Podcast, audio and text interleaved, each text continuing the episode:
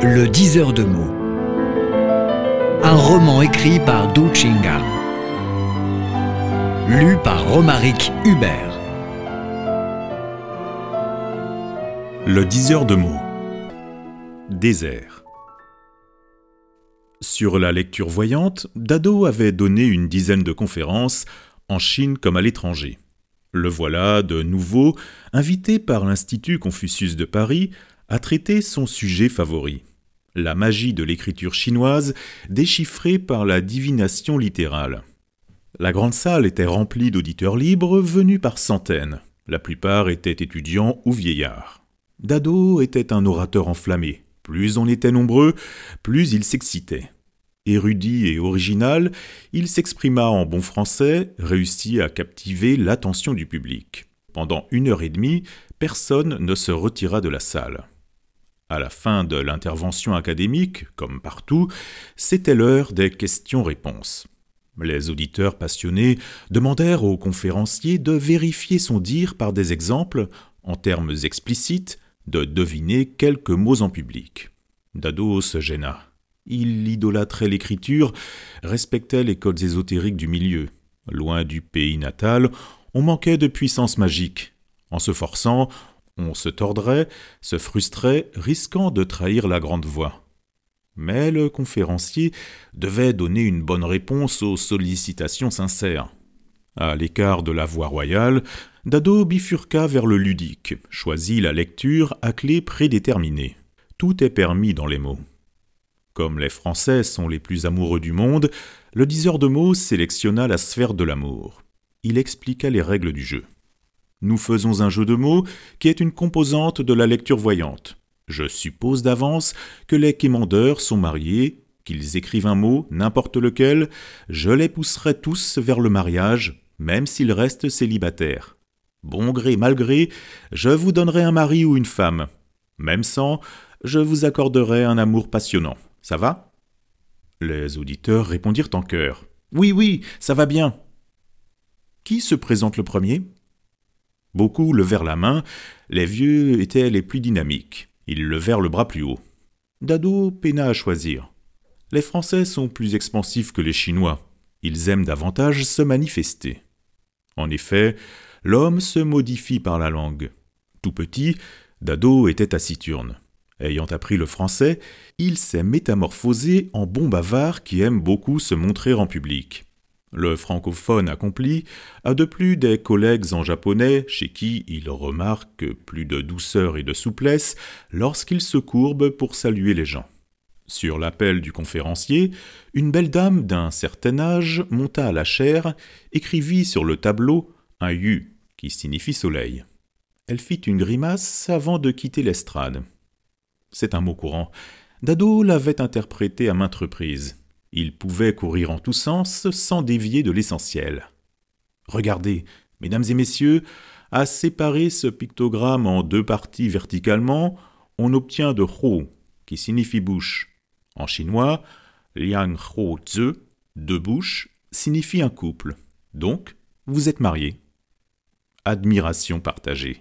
Un monsieur monta de lui-même à la tribune et traça au tableau un yue, qui signifie lune. Avant de regagner sa place, il leva les deux doigts en forme de victoire. La chair devint ainsi une scène de théâtre. Dado connaissait ce mot sous toutes les coutures, passa tout de suite à l'interprétation. Yue, en français, c'est la lune, au féminin. Du côté chinois, elle représente par excellence la femme. Dans cet idéogramme se niche un Yu. Le diseur de mots effaça au torchon les deux pieds de Yue, accusant un Yu au sens de soleil qui représente l'homme. Le voyant divaga. Dans l'histoire de France, il y a un fameux souverain appelé Roi Soleil. C'est un homme tout-puissant. Il a réussi à enfermer des tas de nobles dans son palais pour éviter une nouvelle fronde. Aux yeux des Chinois, la France est connue par trois hommes rayonnants Napoléon, Louis XIV et Charles de Gaulle qui, par son nom de famille, incarne l'hexagone. Arrêtons le parallèle. Nous revenons à Yue. Ce signe est composé, comme on l'a démontré, par deux éléments, la lune et le soleil. On dit aussi par femme et homme. C'est le mariage de deux sexes, donc marié. On applaudit chaleureusement. Une jolie demoiselle, française à l'évidence, leva la main et demanda Je peux rédiger un mot en français? On en vint à la troisième séance. Dado hésita. Pour une lecture pratiquée en public, il ne faut pas trop embrasser. J'avais réussi de dire, j'aurais dû m'arrêter au bon moment. Mais la jeune fille était trop charmante. Le conférencier résista mal à ses attraits. Il s'agissait notamment d'une femme éclatante, à l'allure de Catherine Deneuve. Le pauvre diseur finit par céder. Bon, vous pouvez présenter en français, mais ce sera la dernière lecture. Nous respectons la même règle. Sur n'importe quel mot à moi produit, je dirais que vous êtes mariée, bien que vous me paraissiez lycéenne.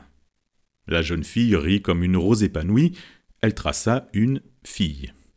Dado ne fut pas inspiré au premier moment, il lisait moins en français. L'insensible se promenait sur l'estrade, regardait le tracé et la belle fille. Brusquement, il fut illuminé. Dans la fille, vous voyez, se blottit un pronom personnel il qui remplace un homme à la troisième personne. Comme dans Yue, on tombe sur l'alliance de deux sexes. La lycéenne est mariée entre les lignes du mot. Les applaudissements retentirent comme des tonnerres. Les spectateurs furent tous émerveillés par la lecture magique à clé présupposée. On cria à l'unanimité Bravo Bravo Bis Bis Le diseur de mots se contint. En bonne chose, on ne dépasse pas la limite ternaire. Au-delà, ce serait le contraire. Même si Deneuve se présente en personne, je ne peux pas continuer. L'homme voyant doit davantage observer les principes, n'oublions pas qu'on se trouve dans le pays natal de Descartes. Le conférencier s'excusa. Pardon, je ne peux plus continuer, c'est la règle du milieu. Il nous reste encore vingt minutes. J'en profite à dire quelques mots sur la différence entre le chinois et le français. À cette proposition, un homme barbu objecta. Monsieur Dado, c'est un bon sujet, mais on a trop dit sur la différence. À mon avis, il serait plus intéressant de traiter des points communs. Dado approuva l'objection. Par coïncidence, il avait rédigé un article sur ce thème.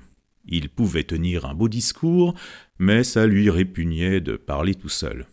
Il retourna la question.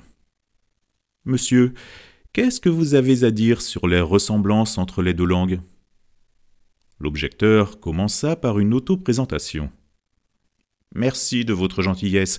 Je m'appelle Robert Daton. Nous partageons à moitié un nom de famille.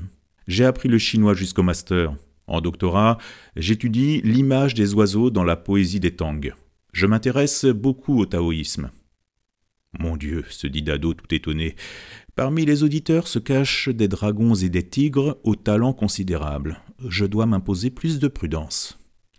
Daton s'exposa. Baudelaire a poétisé les correspondances entre les cinq sens. De mon côté, j'ai constaté des heureuses corrélations entre le français et le chinois. J'en cite deux. Le chameau a la même prononciation que chameau, qui signifie désert en chinois. Cette coïncidence suggère que le mammifère ruminant français peut trouver dans la langue chinoise une base de vie toute faite pour lui. Ensuite, la formule de porter un toast chin-chin provient du chinois. À la fin du XIXe siècle, les marins marseillais ont débarqué à Canton, les habitants locaux les conviaient à manger. Au cours du repas, L'hôte invitait sans cesse les marins à boire en disant chin chin, mais au sens de s'il vous plaît. Dado reprit la parole. C'est très intéressant les exemples que vous avez cités. Dans la même perspective, je peux citer deux autres exemples. Le premier, c'est merde, juron national français. Son équivalent chinois, c'est ma de. Les cinq lettres en français se composent de deux éléments, mère et de. La mer est homonyme de mer, correspondante à ma, qui signifie en chinois mer. De est une préposition usuelle qui exprime la relation de possession. Elle prend la même prononciation, le même sens et la même fonction que de. Prise au sens et par transposition phonétique, les deux jurons portent la même signification, insinuant en commun quelque chose de la mer. Ce qui est sous-entendu c'est l'organe sexuel. Là-dessus, Émile Benveniste a le mérite de nous avoir éclairé que les jurons attaquent en premier lieu les tabous les plus rigoureux, à la différence qu'en France, on cible d'abord la religion et ensuite le sexe. Dans le premier cas, on injurie par nom de Dieu, nom de nom. En Chine, on attaque d'abord les ancêtres puis le sexe. Au premier registre, on note Nique ton aïeul, je suis ton père. Côté sexe, les deux langues partagent les mêmes jurons tels que putain, fils de pute, bordel, nique ta mère et merde.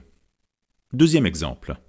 Yin-yang, féminin, masculin, est une marque emblématique de la civilisation chinoise. Le féminin précède le masculin.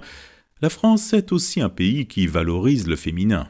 Dans sa langue, les noms se divisent en genres. On dit une voiture, un camion. J'ai mené une statistique. Parmi les mille noms communs élémentaires, 56% sont au féminin.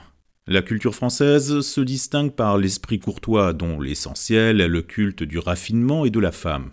Au Moyen Âge, les femmes sont vénérées. Pour elles, les chevaliers partent en guerre. Ils reviennent triomphants en offrant une rose à leur dame platoniquement aimée.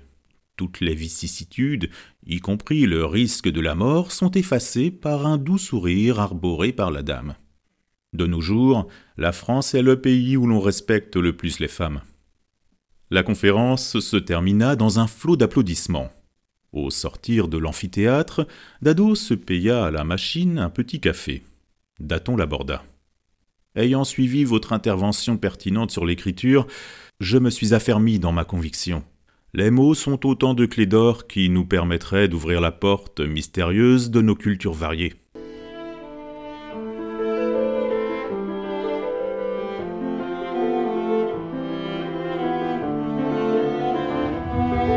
Le diseur de mots. Un roman écrit par Du Chingal. Lu par Romaric Hubert.